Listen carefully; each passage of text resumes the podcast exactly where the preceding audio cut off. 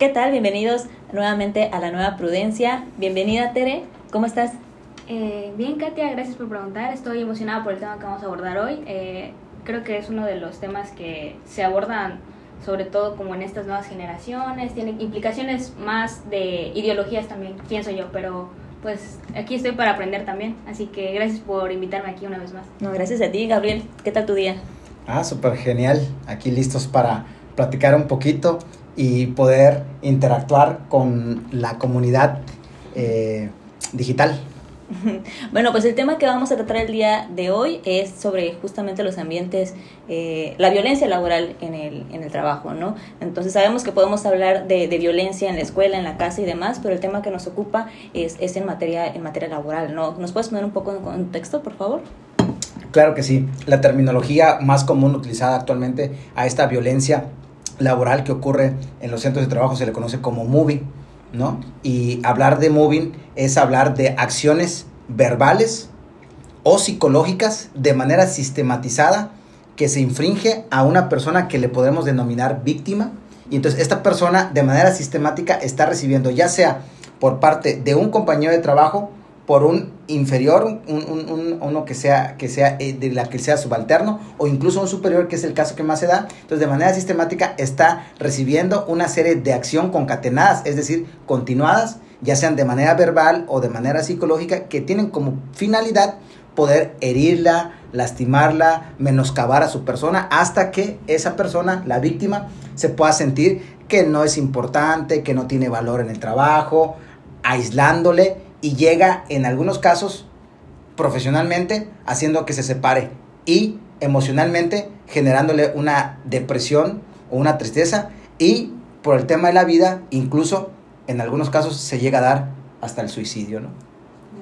Okay, okay. ¿Tienes alguna pregunta que hacerle a, a, Gabriel que está con nosotros hoy para sí. desmenuzar un poquito el tema? Creo que aparte de las afectaciones eh, individuales a la persona, este, justamente el darse en un ambiente laboral ¿Qué, ¿qué, va a afectar primero? También el área de trabajo, el, el trabajo que están realizando ese, ese, tipo de personas.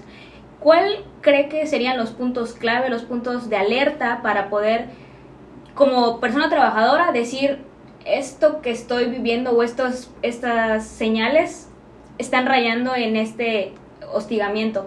Ok, muy bien. Bueno, divido el, la respuesta en dos, en dos partes, ¿no? La primera parte, lo que tú mencionabas, sobre eh, que esta violencia es una modalidad, el hostigamiento es una modalidad que llega a una violencia. La violencia no solamente es física, también se puede dar de manera patrimonial. Se da de manera patrimonial cuando, por ejemplo, le dejan dar los bonos, no, las mandan, no, las mandan de, no los mandan de comisión. También puede ser una violencia psicológica, una violencia física.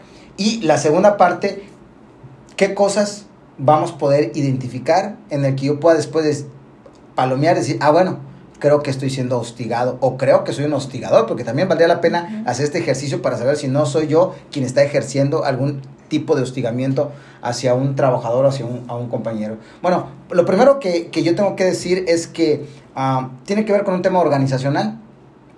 Hay centros de trabajo, hay empresas, hay negocios que estructuralmente están organizados y hay áreas que pareciera que fueron diseñadas para denigrar a la persona o para uh, generar algún tipo de hostigamiento. Y tal pareciera que ese lugar, ese puesto, esas actividades están ahí para poner a aquella persona a la, a la que ya no queremos o a aquella persona que ya no sentimos que sea parte de nuestro equipo, ¿no? Y entonces la mandamos al rincón, ¿no? Y allá en ese rinconcito donde no hay mucha luz, no llega el aire acondicionado, el escritorio está abandonado, el, el, el, el wifi o el internet no llega hasta ahí, ahí mandamos a la persona.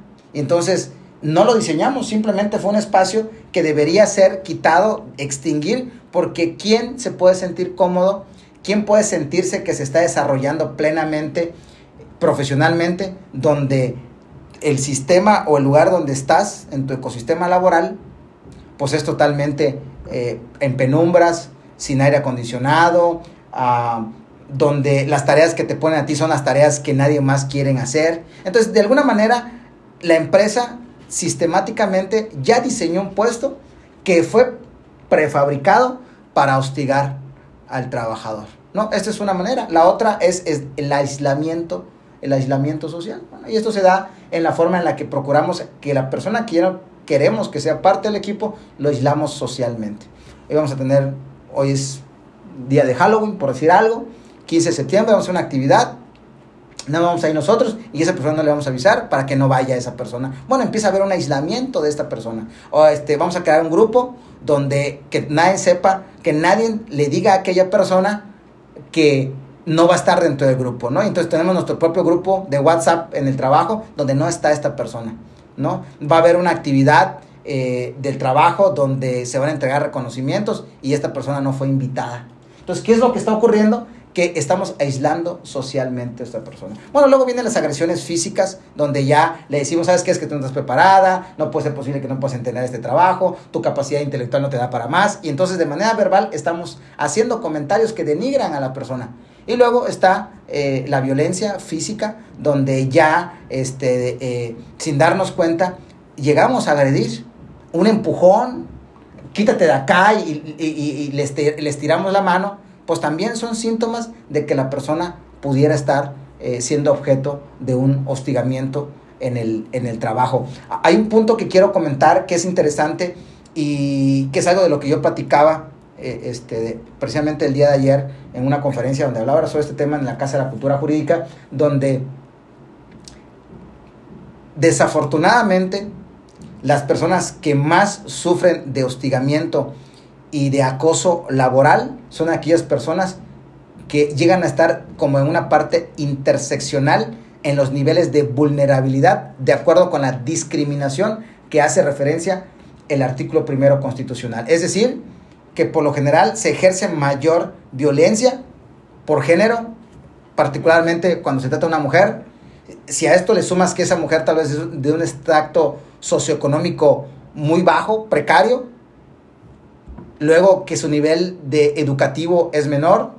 Y bueno, y así le podemos seguir sumando, ¿verdad? Otro tipo de preferencias ideológicas, eh, creencias religiosas, eh, eh, acciones partidarias o políticas. Bueno, esto, esto, esta intersección hace que haya mayor incidencia al momento de hostigar a una persona.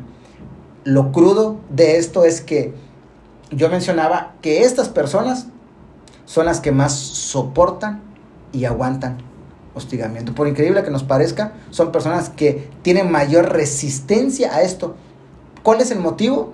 Bueno, el motivo es porque ellos saben que difícilmente podrían volver a vincularse a un trabajo. La necesidad. La necesidad les hace tener que soportar cosas que en otras circunstancias no soportarían, ¿no? Oye, qué interesante. Gracias por compartirnos esos casos tan puntuales para poder identificar si uno es agredido o es agresor. Pero hay algo que me llama mucho la atención de lo que nos compartiste. nos estás diciendo entonces que si me mandan o me sitúan a trabajar en, una, en un área en, en que las condiciones son precarias, desfavorables, también se podría considerar violencia. Sí, yo parto de una premisa. Parto que hemos visto el trabajo como un derecho humano. Pero ojo, no perdamos de vista. El tema del trabajo debe de entenderse con un adjetivo calificativo al trabajo que es que sea un trabajo digno y o decente como dice la ley federal de trabajo. De tal manera que hoy los mexicanos tenemos derecho a un trabajo digno, no solamente un trabajo, porque habemos muchos mexicanos que tenemos derecho al trabajo, pero no al trabajo digno cuál es el trabajo digno, el trabajo digno o el trabajo decente, de acuerdo como lo establece eh, el artículo segundo de la Ley Federal del Trabajo, dice que se entiende por trabajo digno o decente aquel donde no se discrimina por ningún tipo de ideología partidaria, sexual, preferencia cultural, social, económica, la que ustedes gusten y manden. Hay un, hay un tema de igualdad sustantiva donde hay igual trabajo, igual salario, sin importar si eres hombre o si eres mujer, ¿verdad? O si eres parte de alguna comunidad. Pero también te dice que se entiende por trabajo digno todo esto que he dicho, pero además donde el ambiente laboral y de salud evita riesgos de trabajo. Y también donde la capacitación y el adiestramiento también forma parte. Entonces vemos que el trabajo digno o decente es un conglomerado de ciertas atenuantes que tienen que darse para que entonces tengamos un trabajo digno y decente. Lo que ocurre es que nosotros los mexicanos hemos aceptado un derecho de trabajo que solamente se circunscribe a un servicio prestado y a un salario otorgado. Y esto sí efectivamente es trabajo, pero no es trabajo digno ni es trabajo decente. Trabajo digno no es solamente aquel donde te dan un salario, sino que además te dan una serie de prerrogativas que garantizan tu normal y libre desarrollo de tu persona. ¿Ok? Ya, ya, qué interesante. ¿Qué opinas tú, Tere? Creo que parte del tema también que podemos abordar es eh, justamente qué autoridades podrían velar por defender a estos trabajadores que se encuentran en esta situación. Como mi pregunta sería que cuál sería lo que yo debería de hacer o la prueba que yo debería tener para registrar estas, este hostigamiento que estoy viviendo. ¿Qué tengo que hacer? ¿Qué tengo que ver para que se me, se me reconozca y se me defienda? Es interesante, ¿eh? O sea, ¿cómo compruebo fehacientemente que estoy siendo víctima? Ok, bueno, de nueva cuenta, me gustaría responder en dos sentidos. En un primer sentido es las vías o las alternativas que yo tengo para poder uh, mencionar, tocar la puerta, demandar de que estoy siendo objeto de hostigamiento. Bueno, nuestros altos tribunales, a través de los criterios jurisprudenciales, han establecido cuáles son aquellas vías o alternativas que una persona que está siendo objeto de hostigamiento o de acoso laboral pueda acudir para exigir que esto, que esto cese. Existe, por supuesto, en la materia laboral, ¿verdad? A través de una rescisión, el, el, artículo 51 de la fracción segunda, que ahorita vamos a hablar sobre ello, y sobre una propuesta que yo estoy impulsando, no mía, pero que estoy impulsando, sobre cómo la ley federal de trabajo lo único que te permite, lo único que te, que te, que te ofrece es de que tú puedas rescindir la relación de trabajo. Y está interesante porque te dice aquel, aquel patrón, sus representantes o sus familiares hostiguen a un trabajador, él puede ir y rescindir la relación de trabajo. Entonces prácticamente restringe mi derecho a la estabilidad en el empleo y a un trabajo digno y decente porque la única alternativa o opción que me da la ley federal del trabajo es que yo me desvincule y, el, y por desvincularme yo pueda rescindir la relación y a cambio obtener una indemnización o unos salarios caídos derivados de una resolución en un juicio. Pero solamente eso me permite la ley de trabajo. Debería, yo creo, sin hacer un lado las medidas cautelares, que es un tema aparte y que no tiene nada que ver con ello, donde se emiten medidas cautelares, pero solamente las medidas cautelares son provisionales hasta en tanto se resuelva. Yo creo que la ley del trabajo debería permitirnos, debería permitirnos que el trabajador no solamente pueda rescindir la relación de trabajo, sino que además la autoridad obligue al patrón a acreditar que efectivamente el trabajador puede continuar laborando, puede continuar laborando sin que sea objeto de, un hostigamiento de un hostigamiento sistemático. No dejo inadvertido que la reforma de 2019, en el artículo 132 de la Ley de Trabajo, en la fracción 31, sí establece como que todo patrón deberá implementar protocolos que garanticen que está erradicando cualquier tema que tenga por objeto en el, en el empleo, hostigamiento o un acoso. Preguntémonos ahí en la reflexión, ¿cuántas empresas tienen establecidos estos protocolos? Y esto solamente es una cuestión preventiva ante autoridades administrativas como puede ser la STPS, pero no ante un, no ante un, un tribunal. Pero no es la única vía. Existen otras vías, por ejemplo, en la materia penal. Una persona puede ir y denunciar esta conducta, decir quiénes son los que están ocasionándolo y, y estos hechos constitutivos de delito podrían traer aparejado una sanción para el hostigador. Bueno, también existe la vía administrativa. Si estamos frente a un, en un empleo que es de la administración pública, tú puedes ir ante un órgano interno de control, ante una contraloría, denunciar esto y entonces ante esta denuncia incluso puede recibir el patrón, el, titular de la dependencia o quien esté ejerciendo este, este acoso desde una amonestación hasta una incluso un cese o una inhabilitación. Y también hay otras vías, por ejemplo, en el amparo indirecto también puedes tú este, eh, decir que se está violentando tu derecho humano a la dignidad, ¿verdad? Y entonces también podrías ir y, explorar un amparo indirecto para que se te ampare respecto de estos hechos, eh, estos hechos, perdón, pero también está en materia civil, ¿no? En materia civil eh, hay una afectación a la honra de tu persona, a la honra de ti, la percepción de cómo te ven los demás.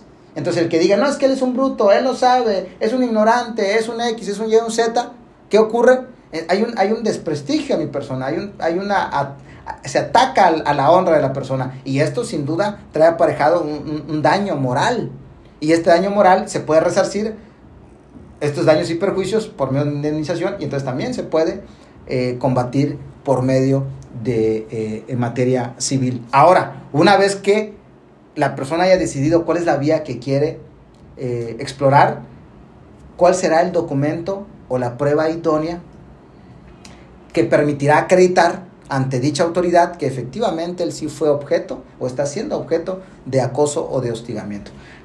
Yo no diría que, que es solamente una prueba, porque por supuesto una confesional a, cargo del, del, del, agresor, donde se le formulen posiciones, por supuesto que puede ayudar, más testigos que lo acrediten y algunos documentos si se logran tener, algunos eh, correos electrónicos y demás, pero sin duda la prueba que yo pondría en la mesa, que es la que va a terminar eh, siendo el parteaguas para acreditar esto, es a través de una pericial médica, un perfil psicológico, es decir, un, un, este, un dictamen psicológico donde eh, un experto en la materia, en psicología clínica, puede advertir que hay síntomas en tu persona que efectivamente son consecuencia o producto del hostigamiento que tú eh, tienes para con tu trabajo. Y yo vincularía aquí inclusive la norma 2018, eh, la 035 si no me equivoco, que habla sobre aquellos factores eh, psicosociales del trabajo, donde efectivamente lo que se procura es acabar con todo este estrés laboral, que no olvidemos que ya está como, un,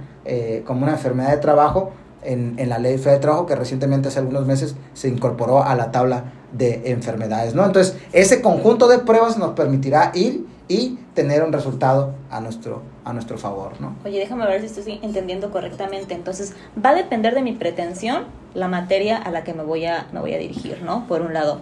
Y por otro lado, eh, Sin demeritar, perdón que lo diga, sin demeritar que explores más de una vía a, la, par, ¿no? No quiere decir que si ya exploré la vía laboral, no podía hacerlo también en la vía civil o en la vía penal, ¿no? Podía haber una concurrencia, un concurso de lugares donde tú podrías este, hacerlo a la par, ¿no? Ok, eso por un lado, y nos compartes también que entonces es la prueba psicológica la, que, la cual sería la más importante en el, en el procedimiento, de acuerdo a la vía que nosotros eh, decidamos. Sí, claro, imagínate que, imagínate que el doctor diga, no, pues esta persona tiene una depresión severa, y depresión severa donde al hacer la historia clínica él me platica, donde incluso han venido pensamientos de suicidio. No, imagínate.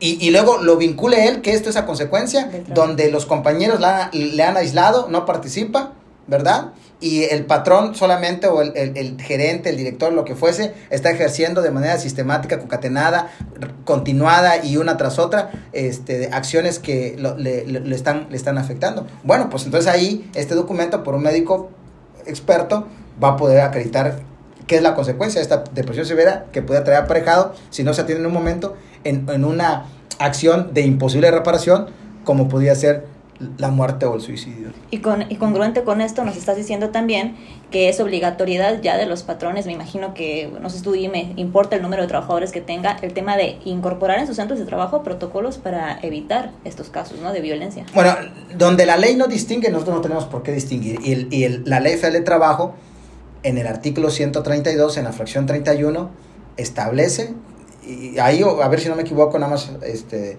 eh, puede ser 31 o 32, ah, bueno, pero yo creo que es el 31, donde te dice que todos los patrones, entonces todos es, ya sea una empresa que tiene dos trabajadores o sea una empresa que tiene 3.000, 4.000 trabajadores, ¿no? No, no hay una distinción de que después de ciertos números se tiene que hacer estos protocolos, es para todos los trabajadores, para todas las empresas, y es responsabilidad y obligación de todos los patrones. Ok, nos va quedando más claro el tema. Tere, ¿tienes alguna otra duda respecto al tema aquí con el abogado, aprovechando que lo tenemos? Aquí podríamos concluir. Yo ya estoy eh, satisfecha con la información que nos ha compartido compartido. Muchísimas gracias. ¿Tienes alguna conclusión con la que quieras cerrar esta cápsula? Sí, bueno, comentar que el, las empresas tienen que entender que la afectación psicoemocional de el trabajador incide de manera directa a la productividad en la empresa. Mayor productividad, mayores rendimientos, mayores utilidades, que es lo que está buscando cada empresa trabajadores afectados por hostigamientos que se den de manera vertical, horizontal, ascendiente o descendiente, trae aparejado menos operatividad, menos rendimientos y en consecuencia menos utilidades. Entonces, ¿qué quiere decir esto? Que debería ser del interés de todos que hay un ambiente libre de violencia, porque esto nos permitirá poder ah, obtener los, los, los principios torales del trabajo que es obtener este equilibrio entre los factores de, de la producción, del capital y del trabajo. Ok, muchísimas gracias Gabriel. Muchísimas gracias Tere. Gracias. Con esto cerramos esta cápsula y nos vemos en la próxima. Hasta luego. Bye.